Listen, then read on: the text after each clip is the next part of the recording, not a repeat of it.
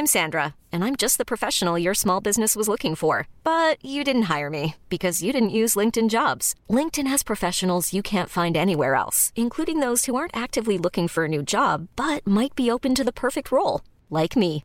In a given month, over 70% of LinkedIn users don't visit other leading job sites. So if you're not looking on LinkedIn, you'll miss out on great candidates like Sandra. Start hiring professionals like a professional. Post your free job on linkedin.com/achieve slash achieve today. Hold up. What was that? Boring. No flavor. That was as bad as those leftovers you ate all week. Kiki Palmer here, and it's time to say hello to something fresh and guilt-free. Hello Fresh. Jazz up dinner with pecan-crusted chicken or garlic butter shrimp scampi. Now that's music to my mouth. Hello Fresh. Let's get this dinner party started. Discover all the delicious possibilities at hellofresh.com.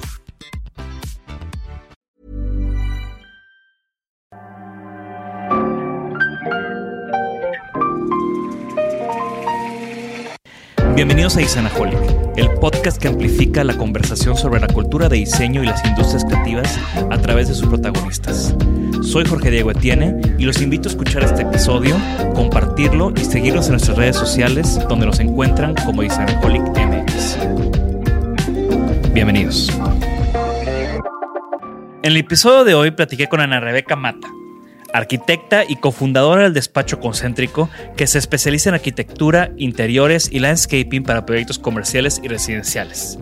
Platicamos de cómo ella trabajó desde su primer semestre en la carrera, cómo ve la sociedad en concéntrico como un matrimonio y cómo se ha replanteado últimamente el rol de la arquitectura en la ciudad. Acompáñenos.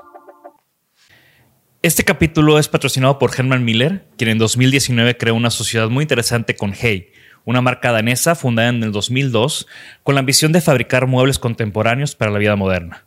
Hey crea productos de alta calidad y bien diseñados en colaboración con algunos de los diseñadores más talentosos, curiosos y valientes del mundo. Mientras Herman Miller ayudó a Hey a cruzar el charco y tener presencia en Norteamérica, Hey aporta el gusto y la vitalidad juvenil de Escandinavia a la oferta de Herman Miller. Les voy a dejar un artículo muy interesante sobre esta sociedad en las notas de este episodio y recuerden que pueden incluir la línea de productos de Hey en sus proyectos a través de Herman Miller México. Genial. Eh, bienvenida, Rebeca. Me encanta que estés aquí, no solamente porque hemos colaborado y, y hemos disfrutado bastante trabajar contigo y con, con Alejandro, sino también porque creo que eres una voz importante en lo que está pasando hoy en día en la arquitectura y en la ciudad y en el urbanismo en, en Monterrey. He tenido la oportunidad de leerte, he tenido la oportunidad de escucharte y qué bueno que ahora pueda hacer esto último contigo enfrente en, en este podcast, ¿no? Y también vale la pena mencionar que eres la primera invitada del podcast. Muchas gracias. Muy bien, eh, me gusta comenzar con eh, una presentación. Si, si ahorita te topas a alguien en algún evento o en un bar, ¿cómo te presentas?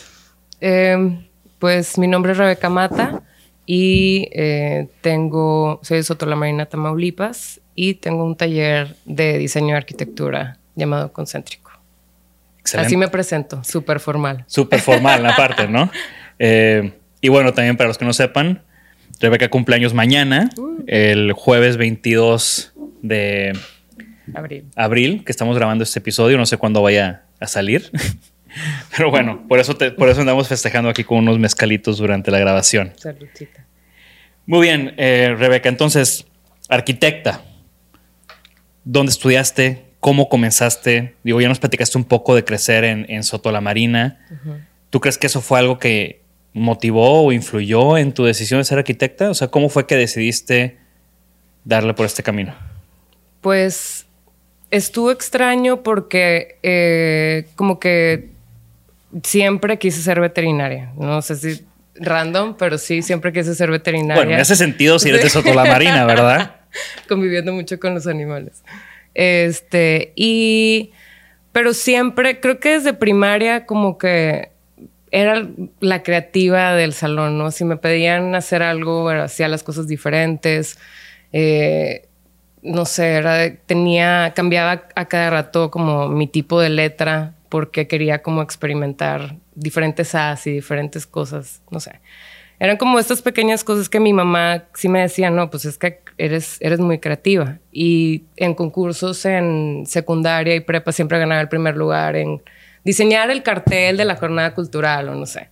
Entonces, eh, como que no sabía qué estudiar, sabía que, o sea, sí me, me atraía el diseño, pero no sabía si diseño industrial o arquitectura o ingeniería, o sea, como que no sabía muy bien, solamente sabía que me atraía el tema de estar en un espacio y, y pensar por qué, por qué se siente este cuarto diferente y por qué cuando entro a la iglesia se siente otra, como otro, es otro feeling y una sensación muy extraña, pero que, o sea, como que me la cuestionaba, ¿no? De que estaré, o sea, quiero crear y quiero crear estos espacios y lo empezaba a hacer pues con las casitas de las Barbies típico de que juegas y eso le la casita Yo lo y no con- me gustaba jugar con Barbies pero Yo lo hacía con los Legos, Ya. pero algo muy similar. ¿no? ya de crear como no sé explorar formas y cosas y Pero me llama mucho la atención esto que dices porque hasta ahorita me hace clic. En, en mí también había algo de eso.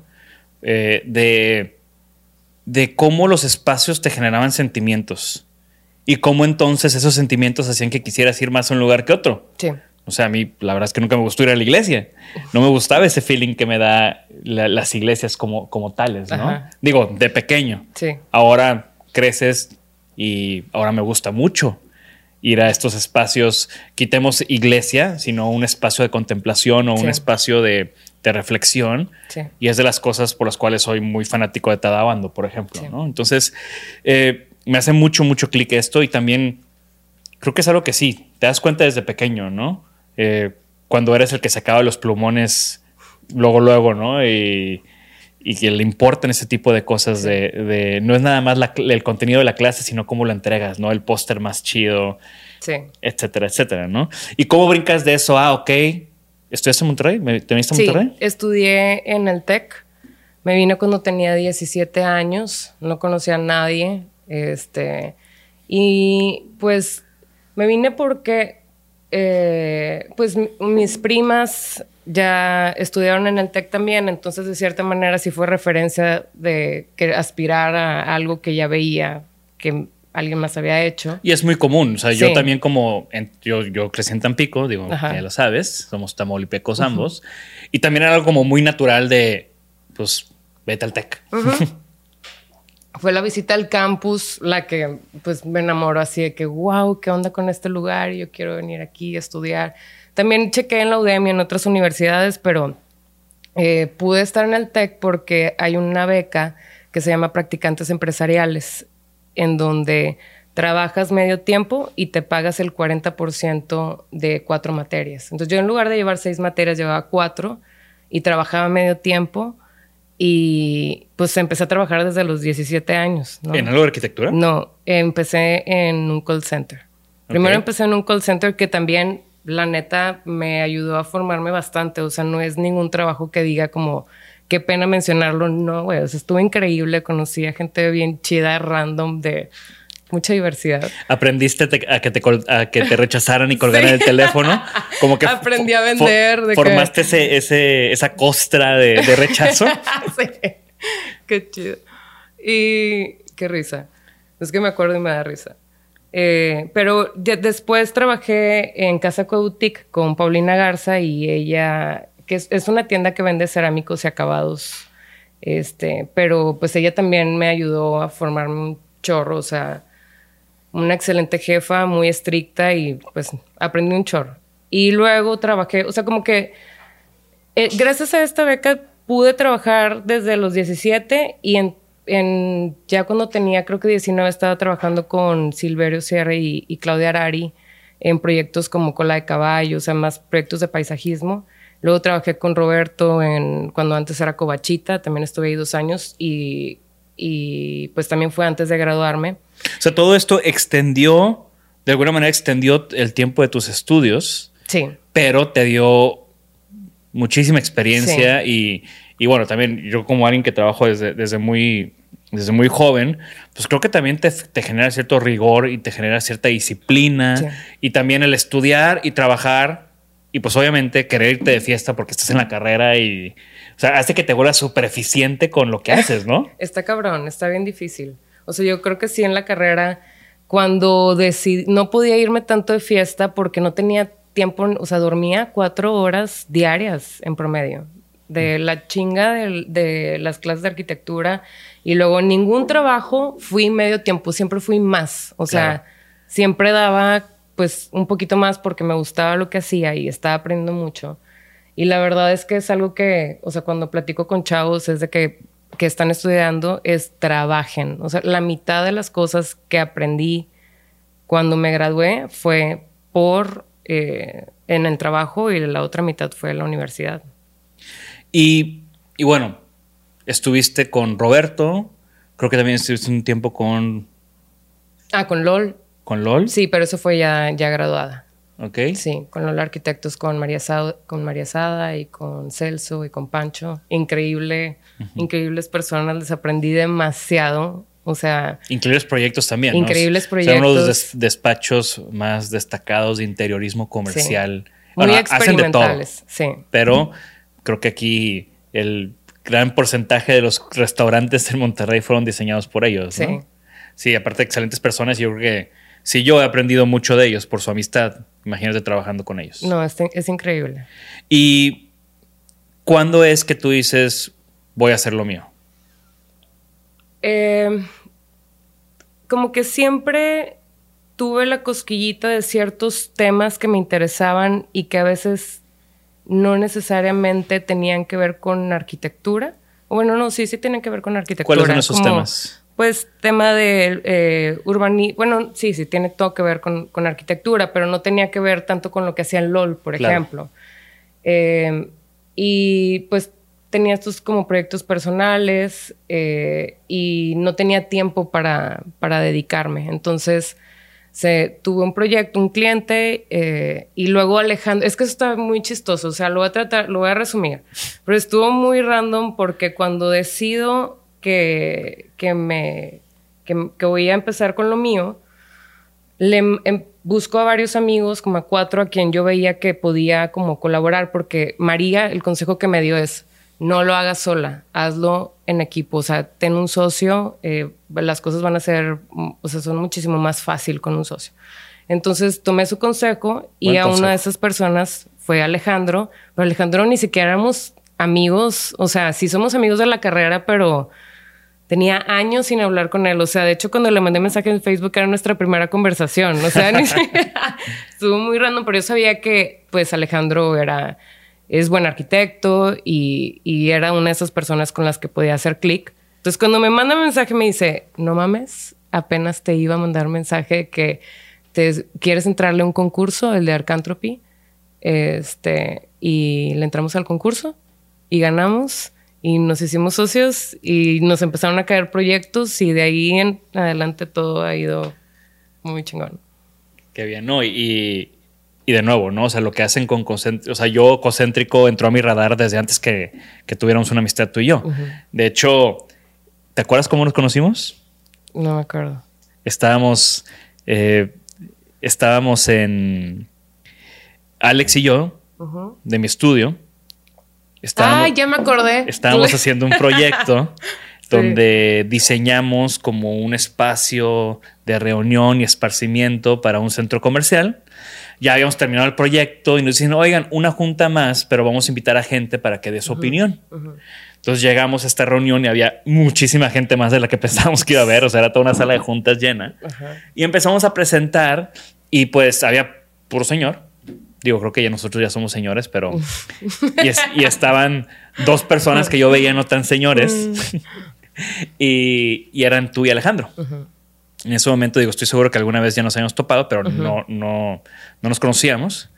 Y estábamos presentando y, y en esta reunión había uno de esos personajes muy ridículos de la ciudad y de las redes eh, que se para y dice, es que no hay ningún lugar instagramiable. Y obviamente vomité un poco por dentro porque pues creo que el Instagram no construye una ciudad, el Instagram no genera una interacción social positiva. Eh, lo que quiere es que la gente no traiga el celular en la mano y disfrute del espacio y tenga una convivencia, ¿no? Exacto. Y, y empezó con su rant de esta persona y sin conocernos, me acuerdo que brinca- literal, brincaste y te le pusiste al pedo y, y, Sí. y, y- diste todo este speech muy alineado a lo que nosotros teníamos en mente. Y dije, ah, mira, o sea, no solamente pensamos igual y, y obviamente cuando alguien piensa igual, como que respetas y haces clic, sino que también, mira qué huevos de señorita que, que se paró y se le puso al brinco a esta persona, ¿no? Entonces, desde ahí dije, concéntrico, me, me gustaba su trabajo, ahora me caen chido, ¿no? No, sí es que esas cosas se tienen que decir, o sea, eh, estando en, en esa junta sí me acuerdo que Alejandro y yo estábamos de que nada más nos quedamos viendo de que es neta lo que está comentando este güey. Y, y creo que eh, es, es necesario hacer los comentarios, no tiene nada de malo, o sea, fue con mucho respeto, Claro, pero claro. eh, sí de por sí hay como esta... eh, últimamente, o bueno, no últimamente, pero un tiempo para acá, los clientes, ¿no? Te piden de que quiero un proyecto instagramable y nosotros así que, "Uy, me voy a callar, pero bueno, si todo el proyecto está chingón, va, todo va a ser instagramable, ¿no? Sí, es de algo que- colateral. Sí. Y, y ya, pues que este güey te estuviera diciendo eso fue de que no, vato, o sea, no va por ahí y más, obviamente iba a venir de, de este señor, pero sí, no. No, aparte, era una pérgola de creo que 20 metros de diámetro con 32 columpios que se veían, o sea, por lo mismo que es un círculo, pues se veían los unos a los otros, ¿no? Sí. Creo que eso en general era una experiencia bastante interesante y que podía producir Sí. eh, resultados como un tema instagramable, pero pues no, no era una pared con letras y colores Neón, y luces atrás. Con una ¿no? frase neón padrísima. Exacto. Y curiosamente, así es como después trabajamos juntos, ¿no? Porque esta, este cliente, eh, esta plaza creo que al final es un proyecto que no avanzó en general el pro- el proyecto de la plaza, pero nos invitó a, a otro proyecto y nos dice, ah, bueno, pero pues como vi que tenían clic con los de Ecocéntrico y también ya hemos trabajado con ellos, ¿por qué no trabajan juntos? Sí. Y así es como terminamos hecho, haciendo este proyecto. Primero nos, o sea, fue eh, in- independiente, ¿no? Creo Sí. que la cotización y luego nosotros nos hablamos de que, oye, pues vamos a hacerlo juntos, no esta va a estar más chido, si ahora trabajamos, no hemos trabajado juntos, es una oportunidad. Y lo padre fue cuando el cliente dijo, claro que sí, o sea, me hace totalmente sentido que hagan equipo y pues sí estuvo chido trabajar. Como Que- seguimos trabajando juntos. Seguimos trabajando porque de hecho, todavía no hay está unas listo. cosas que te tengo que mandar ahí pendientes. Necesito Ok, que pues que revises. aprovechamos que, que sea entrevista diagonal, junta de trabajo, ¿no? Pero bueno, regresemos un poco a, a Cocéntrico. Este es eh, oficina de arquitectura que tienes con Alejandro. Eh, creo que Alejandro venía de estar en cadena, Sí. que haciendo cosas muy comerciales, Sí. pero también de muchísima calidad, como todo lo que sale de- del despacho de, de Nacho Cadena. Y eh, conociéndote, entre más te conozco y más entiendo ah, pues, el, el background de, de Alejandro, se me hace una combinación, pues, pues no quiero decir agua y aceite, pero, pero hay algo ahí, ¿no? Sí. ¿Cómo es que, cómo es la dinámica? ¿Cómo son las perspectivas? ¿Cómo se complementan y cómo chocan? O sea, ¿cómo, cómo es que esto genera el trabajo ecocéntrico? Pues yo creo que de las cosas que, que nos, eh, que los dos estamos en el mismo canal es que le damos cien- el 110% a proyectos que entren, ¿no? En cuanto a tiempo, dedicación y, y la seriedad con la que trabajamos. Eh, pero somos, somos, pues no que digo que somos muy diferentes, pero somos diferentes. Eh, al principio, pues tener una sociedad es como tener un matrimonio. O sea, todo es una constante negociación. eh, todos los dos tenemos que estar de acuerdo, tenemos que estar en el mismo canal. ah, yo tengo que ceder, él tiene que ceder. O sea, es un trabajo en equipo, como una, estar con una pareja es también un trabajo en equipo. Eh, y, y obviamente al principio, pues no, pues no fue como, ay, todo fue muy mágico. Pues no, o sea, tuvimos que conocernos porque no nos conocíamos bien. Eh, y entre más proyectos pasaban, empezábamos como a, entender cómo trabajaba cada uno y pues no sé, o sea, creo que todo se fue dando muy, muy padre. Y también escuchándonos, ¿no? Porque él, pues te digo, sí pensamos a veces, no, no que pensemos diferente, es, yo creo que somos, no, no, sé cómo explicarlo, a lo mejor en personalidad o algo así, somos diferentes pero nos complementamos mucho y cada vez nuestro trabajo juntos es más padre y más fácil y seguimos aprendiendo. Yo aprendo de él, él aprende de mí, o sea, es, creo que es algo, es algo muy chido. Sí, y creo que también el como esta idea de, la calidad y del rigor en lo que hacen está ahí súper presente, ¿no? O sea, digo, lo, he visto de los dos lados, lo he visto desde afuera, viendo los proyectos que han producido, eh, yendo a los espacios que han hecho, eh, por ejemplo, Cali, que es eh, esta cafetería aquí en San Pedro, que, que, al menos voy una vez a la semana y que siempre está llena y que siempre hay gente que está viviendo el espacio y disfrutando el espacio. Eh, y también, pues del otro lado, ¿no? Colaborando, viendo también como la calidad del proyecto y del proceso en el cual eh, ustedes como marcaron esa pauta de alguna manera de, porque pues llevaban la parte macro del proyecto, ¿no? Eh, ahora, ¿cómo es que hay una manera, hay un hay un cocéntrico way, o sea, hay una manera de cocéntrico de hacer las cosas, hay algo que tú digas, es que si, cumple con esto, esto y esto, es un proyecto ecocéntrico. Qué difícil, o sea, no lo había pensado, pero creo que, pues es, creo que todos nuestros proyectos, o sea, la manera en la que trabajamos y la manera en, en la que producimos, hay un factor bien importante que es el tiempo. Entonces, siempre a nuestros proyectos, bueno, no, casi siempre tratamos de que tener mínimo un mes, por ejemplo, de, tiempo de dedicación para eh, eh, procesos creativos, de investigación, para crear. Y al final de cuentas, pues tenemos un, terminas con un proyecto que tiene mucha calidad. Siempre hay función, o sea, más allá de lo estético, la función es súper importante. Entonces, si funciona y está chingón, es de concéntrico. no, no es cierto, pero. Contraten en. no, pero, o sea, definitivamente, ahorita que platicamos previo lo del tema de algo instagramiable, eh, pues creo que los proyectos de concéntrico son muy instagramiables. Digo, sé, sé, que es un resultado de, y hay una profundidad, no es, no, es, el primer, no es la intención exactamente, pero sí existe algo de eso, ¿no? O sea, creo que son visualmente eh, muy atractivos.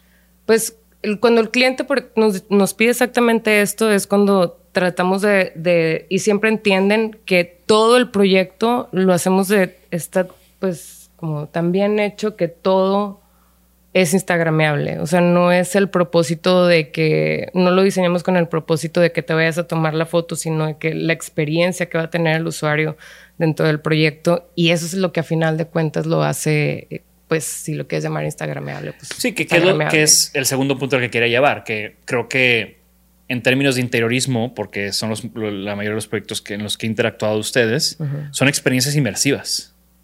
O sea, entras y el espacio te acoge, el espacio te guía, el espacio te, provoca algo, ¿no? Eh, hablando específicamente de Cali, eh, pues este tema de la, aplicación de, los adoquines o de, estas... De las tejas. De las tejas de, barro, pues genera que sea una textura y una calidez en el ambiente que, no hay en otra cafetería aquí, menos en San Pedro, que todo es Texas style. sí, un poco. ¿Cómo es que, o sea, en este mes que se toman de, que tú decías, ¿no? Que siempre mínimo un mes, sí, mínimo un, mes, ¿Qué sucede? ¿Cuáles son esos procesos creativos que a ustedes les gusta correr? Eh, primero, siempre eh, empezamos con investigación, ¿no? De que si, eh, por ejemplo, en Cali es entender al cliente, el, entender de dónde viene el café, cuál es el proceso del café, todo, entender bien el producto para poder ver de qué manera eh, puedes como materializar el proyecto. Entonces siempre es como investigación.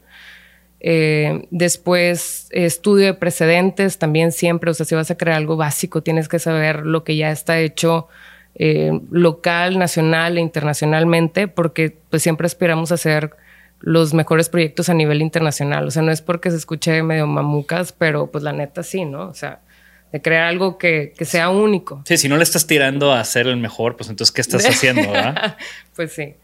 Y eh, después de estos procesos, cada quien se lleva como tareas de exploración y siempre tenemos talleres como dos talleres a la semana en donde llegamos y arrojamos ideas y rebotamos ideas y, y, le damos por aquí o le damos por acá o experimentamos, pero lo padre es de que pues sí está, o sea, hay un equipo y somos varias personas este, y en la lluvia de ideas suceden cosas muy chidas en donde ahí poco a poco todo empieza a agarrar sentido. O sea, ya con la investigación eh, agarras como las bases de dónde quieres construir y a partir de eso la exploración poco a poco todo va como teniendo sentido y se empieza a materializar de una manera en la que ya no puede haber vuelta atrás porque es de que, claro, o sea, este es el camino.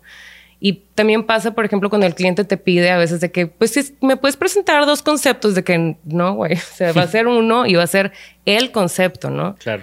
Y, y pues ya, o sea, eso es lo que aplicamos en todos nuestros proyectos, es tiempo y dedicación y entre más tiempo le dediques, se nota, o sea, se ve cuando todo está pensado y cuando todo está resuelto en que no puedes mover una pieza porque si no ya no funciona, ¿no? ¿Y cómo, e, cómo fue ese brinco? Porque supongo que fue un brinco, no sé si fue algo que pasó gradualmente, de, hacer estos proyectos de interiores, de, de comerciales, de una escala controlada, por decirlo así. Ajá a los proyectos que últimamente he visto que están haciendo que me parecen súper emocionantes, o sea, desde los proyectos en el TEC de Monterrey, que también como Exatec debe ser algo muy especial, o el proyecto de Barrio W, donde estamos colaborando y además tú estás colaborando con otro despacho de arquitectura, ¿no? Sí. ¿Cómo fue este brinco? ¿Cómo, cómo ha sido como el approach? ¿Cambia algo? ¿Se vuelve un reto mayor o es nada más replicar lo que ya saben hacer? O sea, ¿cómo es esta relación de interiorismo a proyectos más grandes? Eh, los proyectos que tenemos ahorita pues son proyectos que van llegando, o sea, casi pues, no, no los buscamos, como que van, pues van llegando. El, el de Barrio W, pues tenemos ya casi cuatro años trabajando con, con ellos, o sea, fue, de hecho fue el proyecto con el que eh, decidí independizarme. Y eh, cada proyecto y, su diferente, pues, como necesidad siempre es un reto. O sea, nunca es como, ay, sí somos expertos en, en hacer torres de departamentos, porque también estamos haciendo una torre de departamentos con el mismo cliente, pero siempre como te digo que estamos en el proceso de investigación, nos empapamos, investigamos y, si no somos expertos, colaboramos casi muchos proyectos colaboramos con, con varios diseñadores o arquitectos y pues ya, o sea, se resuelve. Lo chido es cuando tenemos proyectos diferentes porque se vuelven un reto. Y eso es lo que creo que nos emociona, así como que, pues nunca hemos hecho esto, órale chavos, vamos a investigar y si no, ¿con quién vamos a colaborar? y, y, eso es lo que termina como, como siendo un proceso muy divertido. Y en, todo este tiempo, ¿cuántos, ¿cuántos años tienes con Concéntrico? Cuatro, creo que cuatro años. relativamente poco. Sí. ¿Cuál crees que fue su big break?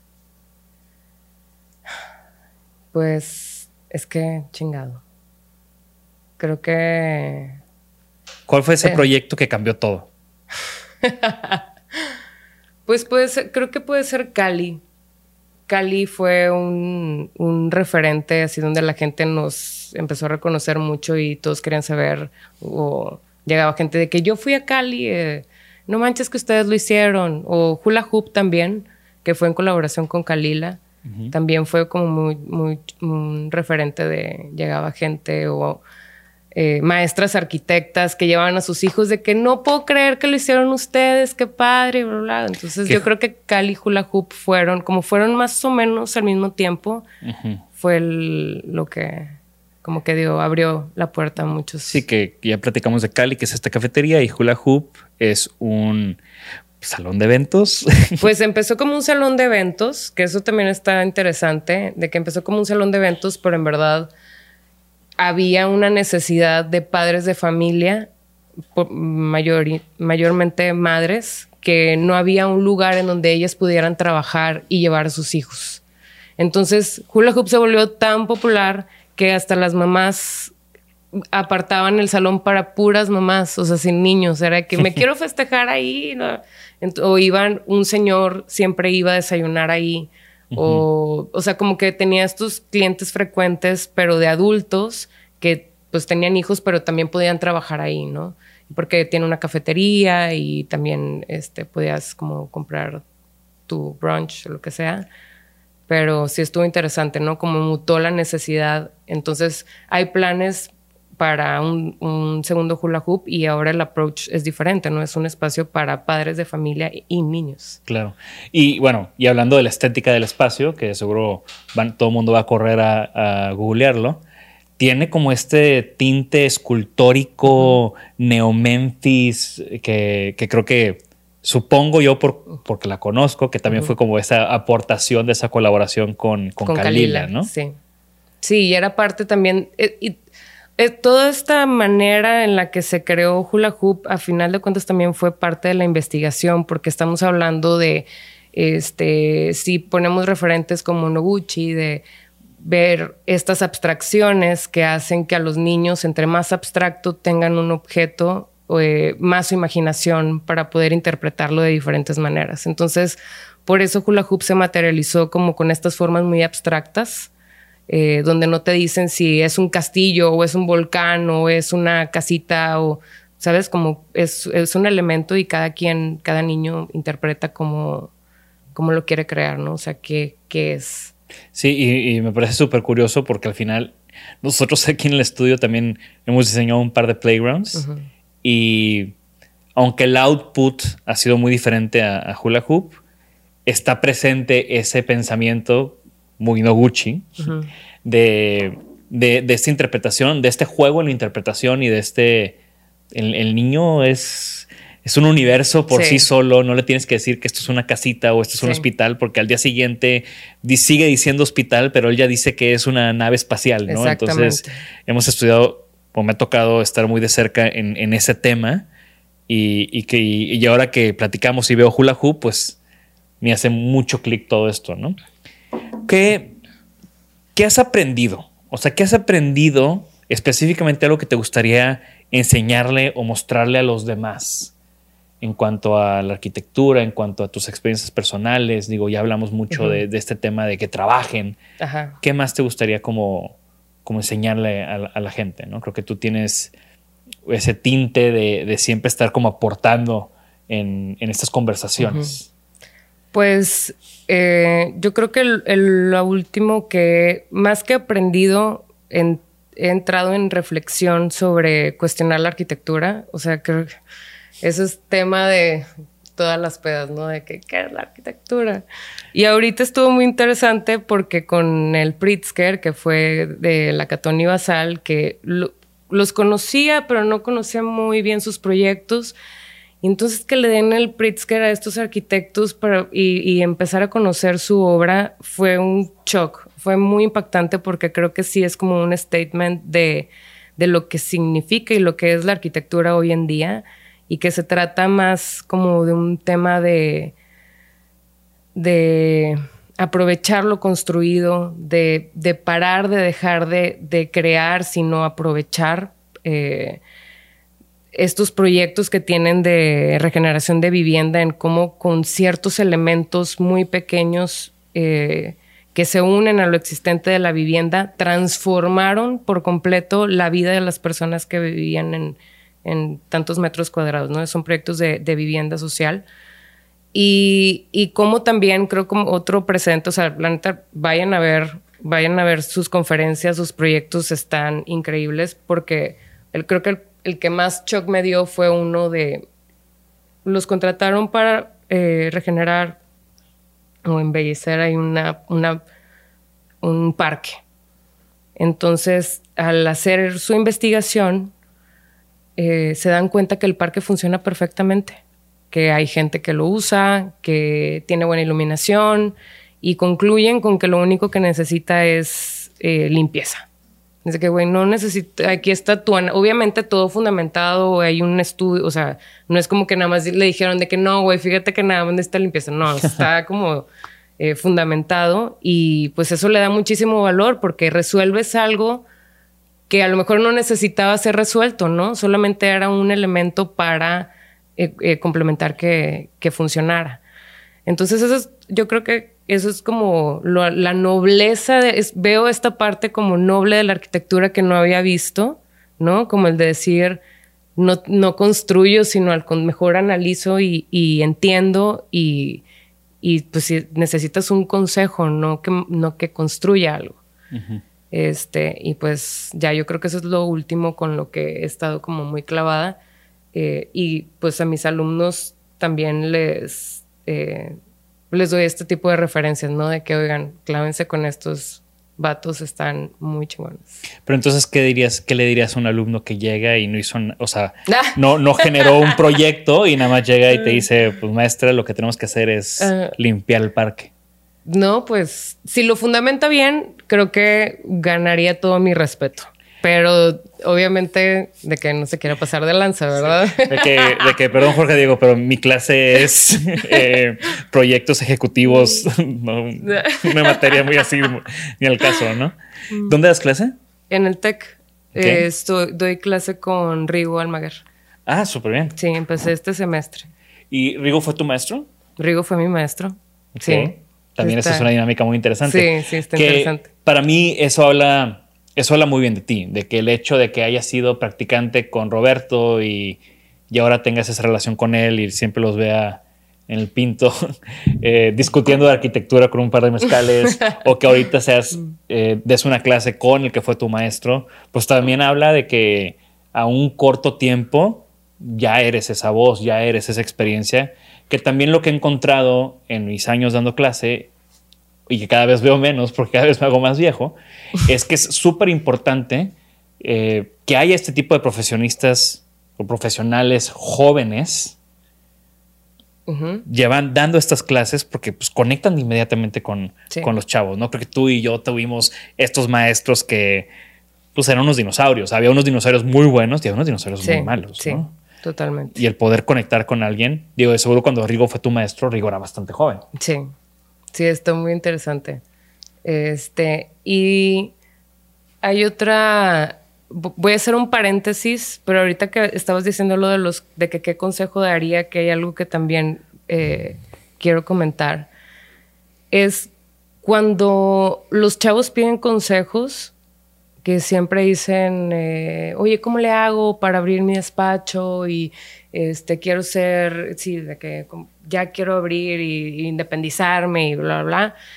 Está bien, o sea, que se apoye, pero no necesariamente tienes que aspirar a abrir un despacho. O sea, puedes aspirar a ser parte del mejor equipo de diseño o de arquitectos o de, no sé, o sea, puedes ser como una buena elemento, ¿no? y, y creo que eso es algo que también como que pues, no se le dice tanto a los chavos, es más como, pues sí, échale ganas y, ah, ¿sabes? Pero como que, pero tú vas a abrir, espero que abras tu despacho. Es de que no, güey, o sea, Claro. puedes ser parte de un equipo muy ¿Cuántos, chingón. ¿Cuántos desarrolladores increíbles no conocemos que aprendes bastante de ellos y son figuras bastante importantes? ¿O cuántos eh, gente que trabaja en planeación urbana o gente que da clases? O sea, estoy súper de acuerdo con eso, ¿no? Que no nada más hay una meta. Sí. Y si no, no es. O sea, Sí. es, hay muchas cosas que puedes hacer con...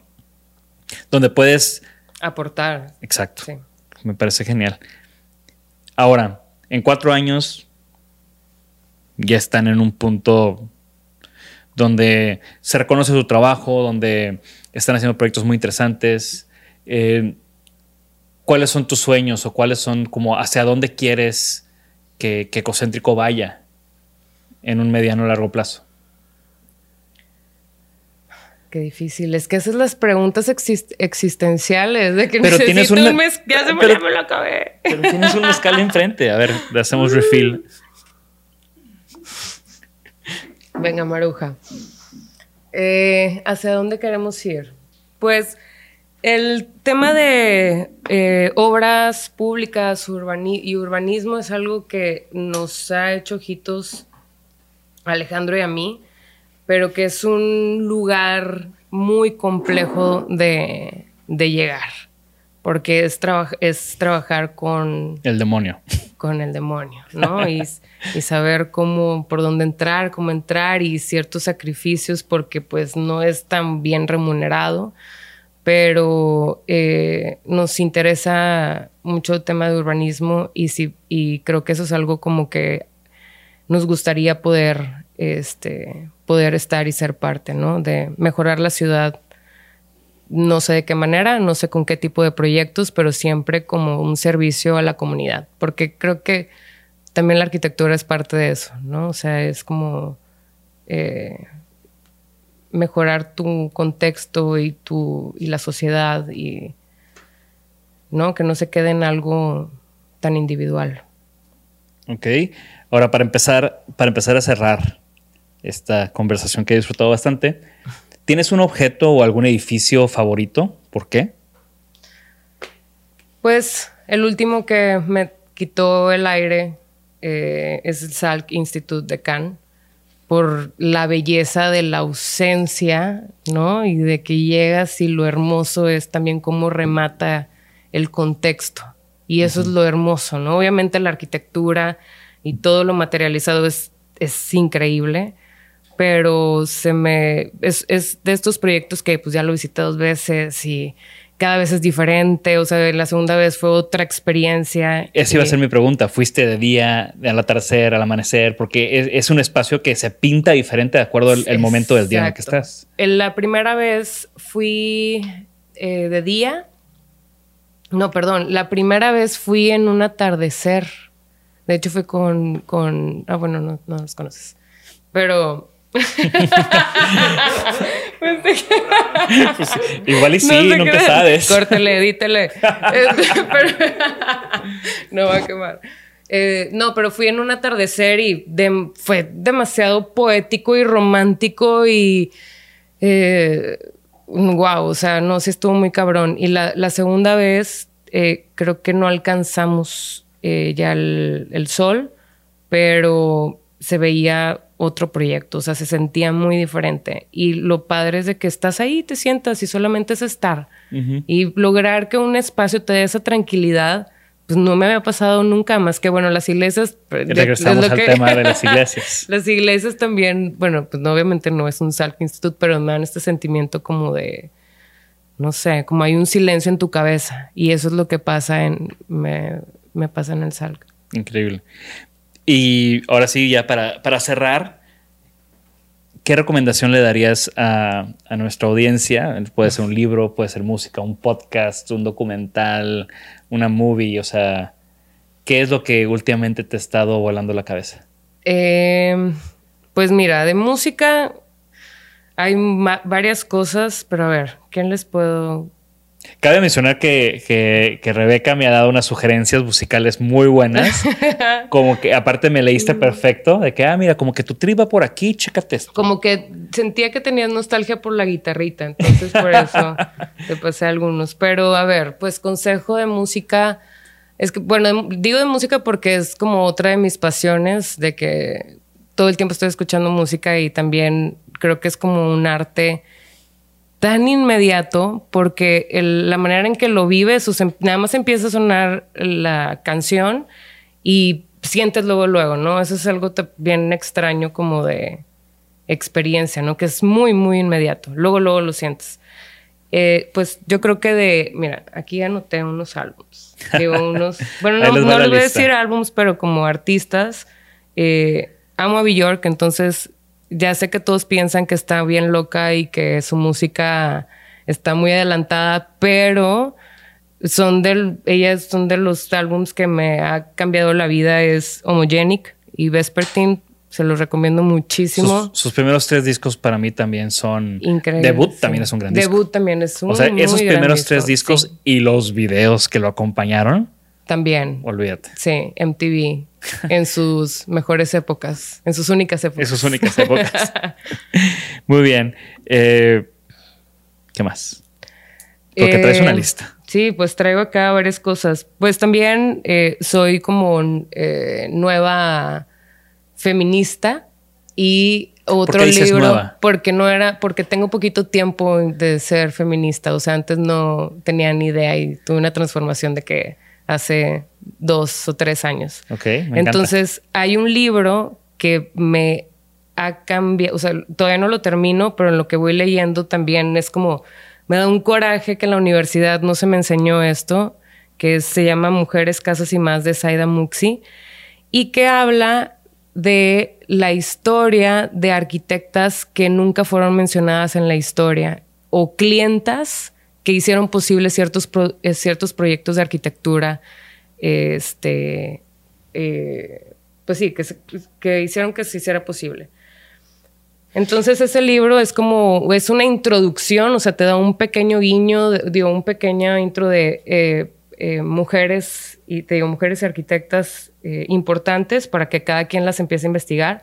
Pero pues es un archivo que ella trabajó 10 años, o sea, ella no, encontraba en las bibliotecas la historia de, ciertas arquitectas y tuvo que investigar y hablar con familiares este, y crear un contenido por medio de pues de historias, porque no había, no hay un archivo. Entonces ella lo creó y se llama Mujeres, Casas y más. Que me, que me recuerda a un documental que compré hace poco en Vimeo y no lo he visto, igual y, igual y tú también ya lo, ya, ya lo, tú sí ya lo viste, que lo estoy buscando, también de cuatro mujeres eh, arquitectas.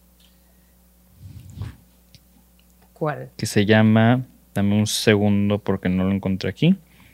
Eh,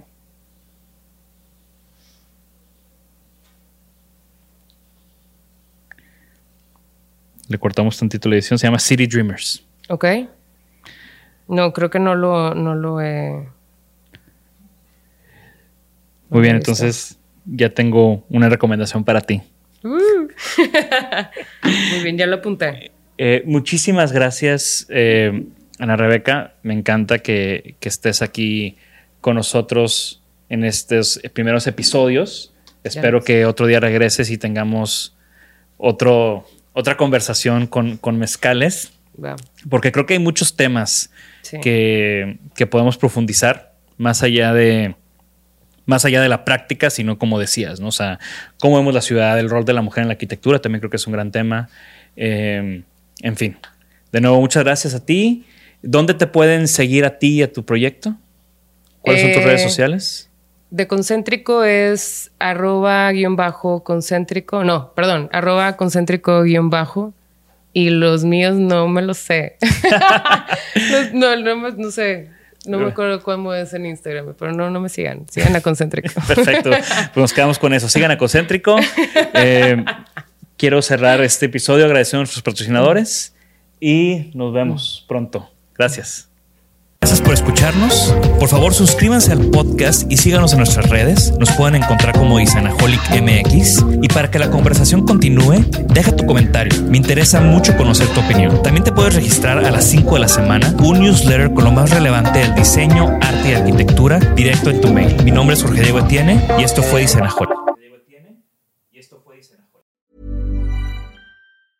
Ever catch yourself eating the same flavorless dinner three days in a row? Dreaming of something better? Well, HelloFresh is your guilt-free dream come true, baby. It's me, Kiki Palmer. Let's wake up those taste buds with hot, juicy pecan-crusted chicken or garlic butter shrimp scampi. Mm. Hello Fresh. Stop dreaming of all the delicious possibilities and dig in at HelloFresh.com. Let's get this dinner party started.